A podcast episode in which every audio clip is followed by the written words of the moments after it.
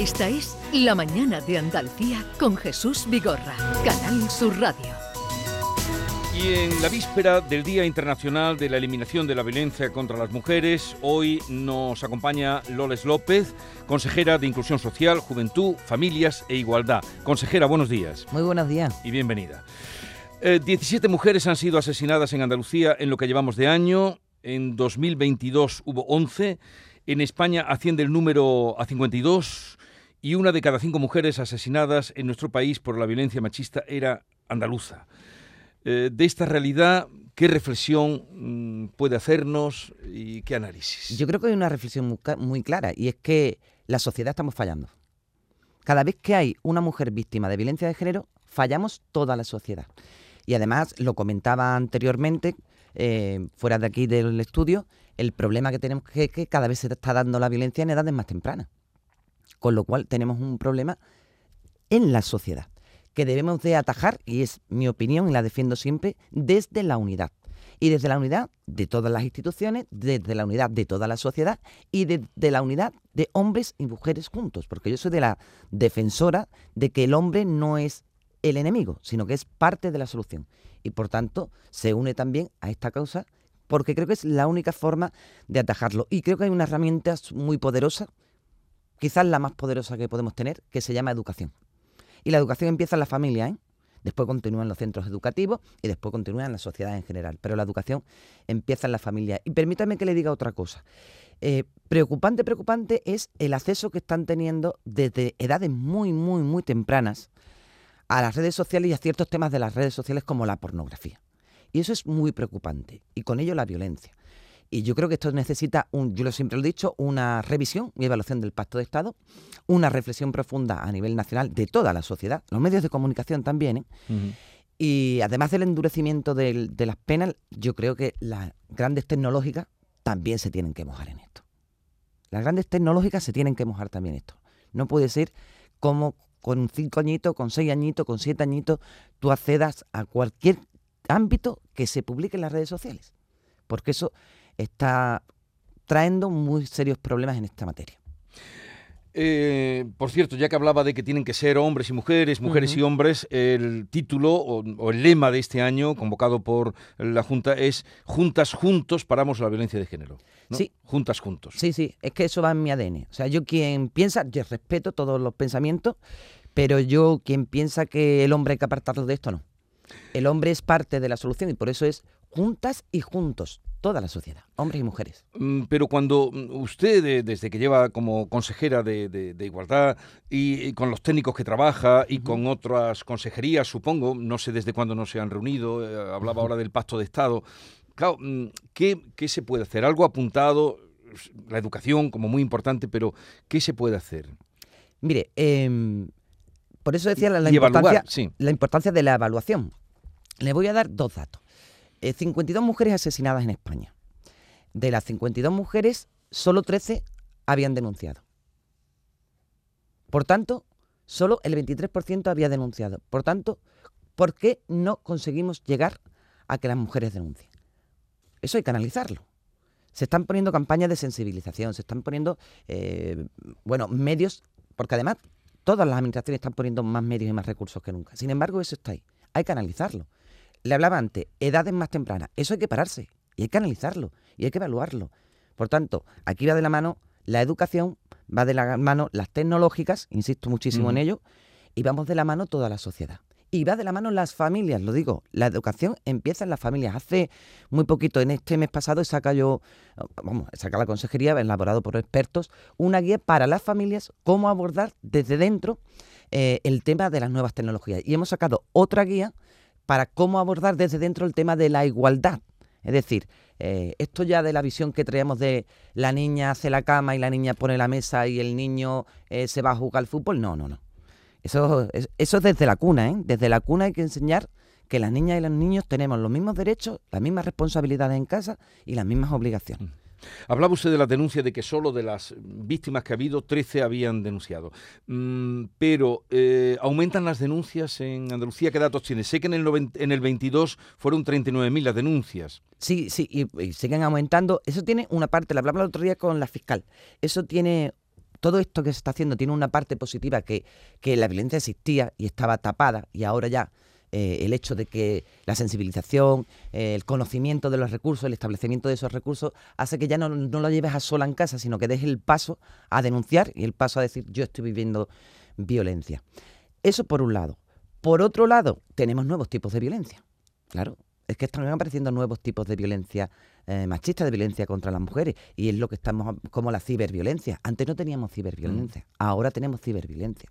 el acoso, Ahora, esto que para los jóvenes es algo normal, en muchos casos, ¿eh? no voy a generalizar, pero en muchos casos, de que él te controle el móvil, de que por el WhatsApp te diga dónde está, dónde no está, oye, pero quiero saber dónde está, y si no está, y, empiezan en una bronca entre ellos. Eso es otro tipo de violencia, porque es acoso. Por tanto, estamos asistiendo, es bueno que las mujeres denuncien, es muy bueno que denuncien, porque si no denuncian no tenemos conocimiento de los hechos, pero y por tanto, esa es una parte positiva de que algo estamos haciendo bien, puesto que estamos consiguiendo que el número de y no se lleve eh, en silencio y sin poder disfrutar, disfrutar en el sentido de poder tener unos recursos a tu alcance, pero algo estamos haciendo mal como sociedad porque los datos son los que son y las edades son muy preocupantes. Un paso más desde su consejería se ha dado esta semana y desde el gobierno andaluz de atender a los menores andaluces de 18 mm. años, huérfanos de madres por violencia de género, que van a recibir una prestación económica de 5.000 euros al año hasta cumplir la mayoría de edad. ¿Cómo, cuándo se va a aplicar esta medida? Pues por primera vez en Andalucía, por primera vez eh, los niños, niñas, huérfanos porque sus madres han sido asesinadas a causa de la violencia machista van a tener esa prestación económica. Son, eh, la tienen hasta que cumplan la mayoría de edad, son 5.000 euros anuales y voy a explicar una cuestión porque a veces me han hecho esta pregunta. Cuando nos planteamos eh, poner este derecho a estos niños y niñas, eh, lo que queremos es abarcar el mayor número posible de menores que se encuentran en esa situación. Por tanto, no se acoge solo los casos que se produzcan después de la entrada en vigor eh, de este decreto ley, sino algún caso que ocurrió hace dos años, por ejemplo.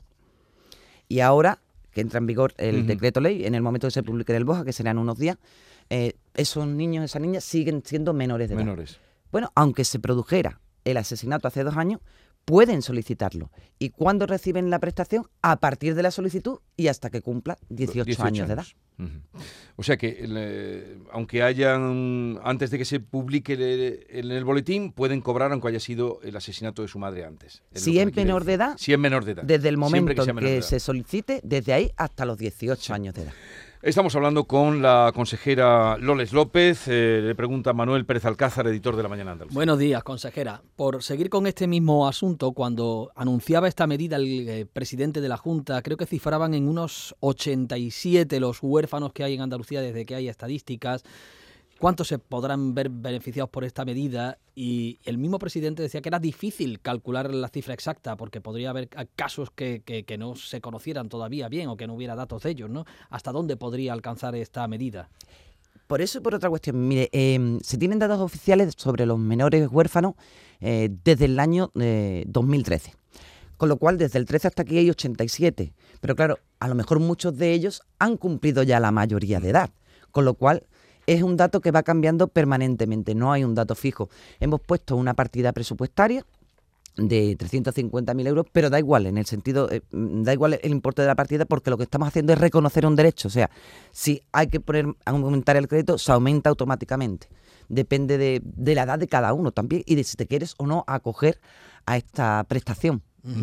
Este año ha sido, eh, entre otras cosas, el año de aplicación de la ley del solo sí es sí, que ha traído eh, una serie de rebajas de condena por casos precisamente de violencia machista, hasta 1.200, unos datos que van eh, creciendo casi día a día, ¿no? Tenemos un dato de hoy mismo en, en, la audiencia de Málaga. ¿Qué efecto ha tenido en las víctimas de violencia machista esta ley? Y la aplicación de la ley con la rebaja de condena ha sido un efecto disuasorio a la hora de poner denuncia por parte de las mujeres que sufren eh, maltrato o acoso. La consecuencia de esta ley lo que ha traído, aparte de lo que acaba de decir, que es eh, las escarcelaciones o la rebaja de la pena, con lo cual es beneficiar al agresor, aparte de eso lo que ha traído es miedo a las mujeres. Y le explico. Eh, desde el momento en que sale esta ley y empieza a producir los efectos nefastos que ha producido, nosotros hemos atendido en el Instituto Andaluz de la Mujer entre las distintas provincias 78 mujeres que habían sido víctimas y han venido en algunos casos a buscar asesoramiento jurídico por saber si su agresor se podía beneficiar de la pena o porque su agresor ya había iniciado los trámites jurídicos para beneficiarse de la rebaja de la pena y también eh, atención psicológica porque la inseguridad que les creó y el miedo que les creó fue tremendo. O sea que esta ley ha sido un gran retroceso en este tema tan delicado. La autora de la ley ha salido del gobierno de Pedro Sánchez. La veíamos el otro día con cierto resquemor despedirse. Eh, no sé si ha podido escuchar las palabras de una de sus predecesoras en el cargo, de la que eh, fuera eh, ministra Carmen Calvo, eh, destacada feminista, mm. que ha llegado a decir que se siente la segunda más contenta de España por este nuevo gobierno, por este nuevo ministerio, por no ponerse la primera, ha dicho ella misma, porque el feminismo vuelve a moverse en el entorno del PSOE. Parece que ni siquiera en el mismo Partido Socialista están muy contentos con la gestión que hacía Irene Montero. Bueno, esa ley salió hacia adelante eh, con el apoyo del PSOE y la defendió públicamente el señor presidente del gobierno de España, Pedro Sánchez. Ha salido públicamente a defender esa ley, con lo cual la autora fue quien fue, pero los responsables han sido todos, principalmente el Partido Socialista, que sin su apoyo no hubiese salido hacia adelante esa ley. En cualquier eh, caso, eh, yo es que entiendo el feminismo de otra manera. Mire, yo entiendo eh, que para ser feminista tienes que ser libre. No entiendo que para ser feminista tengas que ser mujer y pertenecer o defender el sanchismo o, por ejemplo, eh, eh, defender a Podemos. No, no. Yo creo que tienes que ser libre. Da igual, porque esto no va de ideologías. Ese es un flaco favor que se le hace al feminismo.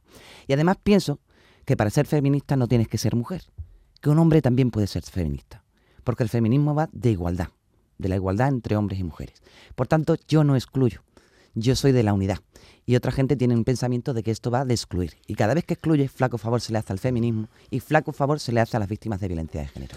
¿Usted cree que mm, irá mejor la cosa con esta nueva ministra? ¿Tiene alguna referencia de Ana Redondo? No, no la conozco, no, no tengo el placer de conocerla y yo espero que las cosas vayan bien y que, porque si van bien para ella, van bien para toda la sociedad en el ámbito en el que ella gestione y espero conocerla pronto. Yo supongo que pronto se convocará una conferencia sectorial pues con todas las comunidades autónomas, ¿no? Para ponernos caras a todas. Pero usted estaba pidiendo ahora un pacto de Estado, ¿de quién depende? Del gobierno de España una revisión del pacto de Estado. Yo soy una defensora del pacto de Estado, ¿eh? lo defiendo.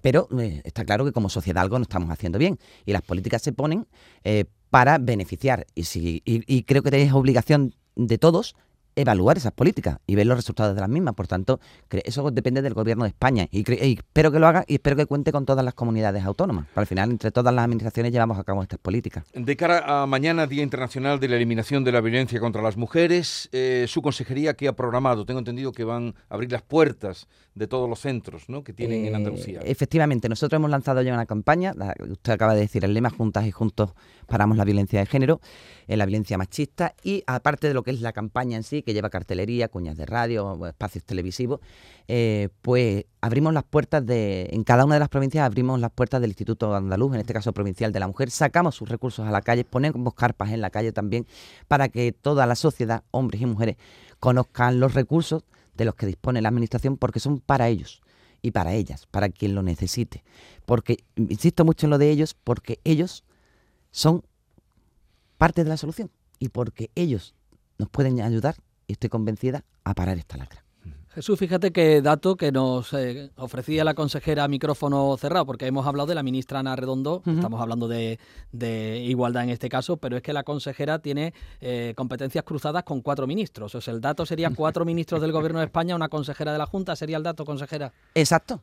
Ese yo tengo cuatro ministros, tengo a igualdad, tengo infancia, tengo migración y tengo derechos sociales. Así que el reparto es ese. Por una consejera en Andalucía, cuatro ministros en España.